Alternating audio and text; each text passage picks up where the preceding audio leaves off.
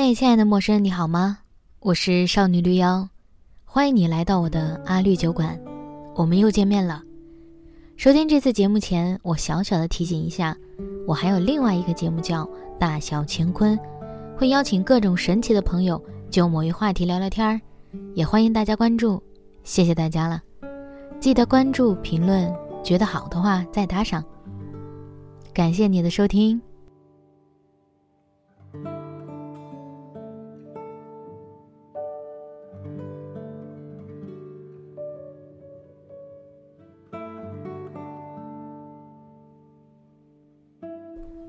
快要过生日的时候，我才想起来，今年我就三十岁了。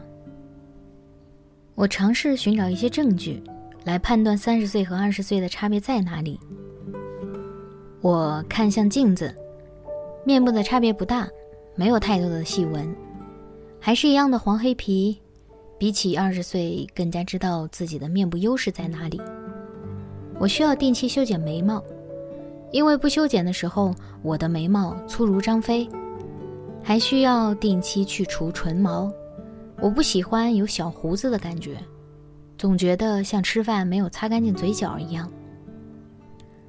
是否修剪眉毛、唇毛，这些都是个人的自由。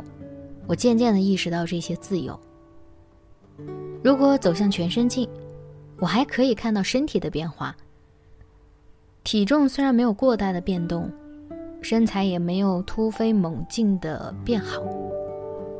但我和我的身体讲和了，我接受它就是这个样子，它没有比别人好到哪里，同样，它也没有比别人真的差到哪里。特别是因为健身的缘故，时间在身体上起了一丁点儿作用，少了许多萎靡，多了许多精气神儿，我多少也摸到一点点健身带来的好处。从人外部的这些方面观察的话，三十岁的状态是越来越好的，是二十岁时比不了的。所以，如果有人跟我说祝你永远十八岁的时候，我就会想一想，还是算了。十八岁在高中，夸大的校服，被学业压的压力巨大，不懂得什么是美，谈一场不咸不淡的恋爱。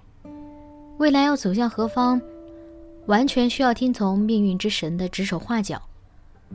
我不觉得十八岁有什么真的美好，除了年纪是真的轻，烦恼也是真的没有那么具体以外。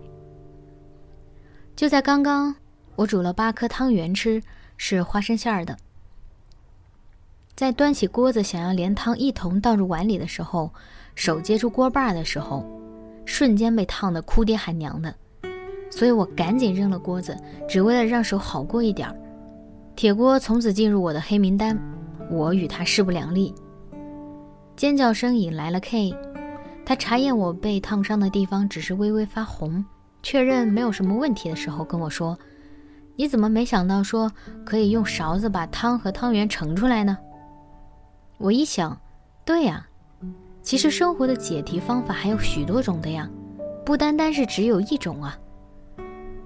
而在我接近三十岁的时候，选择离职，离开北京，暂时搬到云南居住，也是另一种生活的解题方法。就是人生也许不一定全部都要拼死拼活的过，人生也是可以有浪漫的花朵，满目的云海，可口的食物，舒心的爱人的。人生，不是非得每日去挤地铁，和陌生人合租。吃不合口味的外卖，做不知道意义几何的工作。我绝不是想要表达类似“我的生活才值得一过，你的生活不值一提”这样的观点。我更想说的是，生活其实有很多种可能性，我们其实可能需要偶尔跳出来看一看别的。而三十岁的我，经过刚刚被烫了那一下之后，发现。我仍然没有学会全部的生活技能，生活要怎么过，我仍然是个学习走路的孩子。说出来也可能有人不信，我可能之前也讲过这样的想法。我没有想象过我的三十岁，我觉得我二十岁的时候就该离开这个世界。我之前没有觉得我的人生是我的，我之前幼稚的觉得我的人生是父母的，我完成考大学的目的就是完成了父母的使命，我就可以离开了。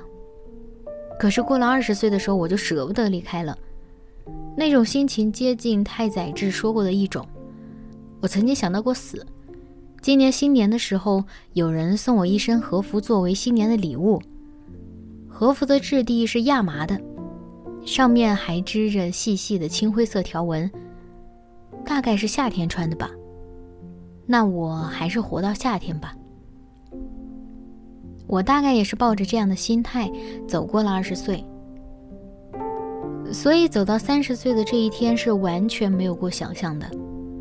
但我曾经很想要在每一年的生日赋予一些特别的记忆，比如十八岁的时候朋友送了我内衣和香水，似乎那代表着成年人的某种特权；比如二十四岁的时候我去蹦极了，那是真正的一种濒死体验。体验过了，发现也就那么回事儿，没什么稀奇的。三十岁，我反而没有想要制造什么的动力了。我以前听过一个认识的女生如何庆祝她的三十岁。她在生日那一晚，刚好和朋友在国外，她就脱掉所有衣服，裸泳了一会儿，又裸奔在海边。深夜几乎没有人。我想她好酷，她的生日一定会印象深刻。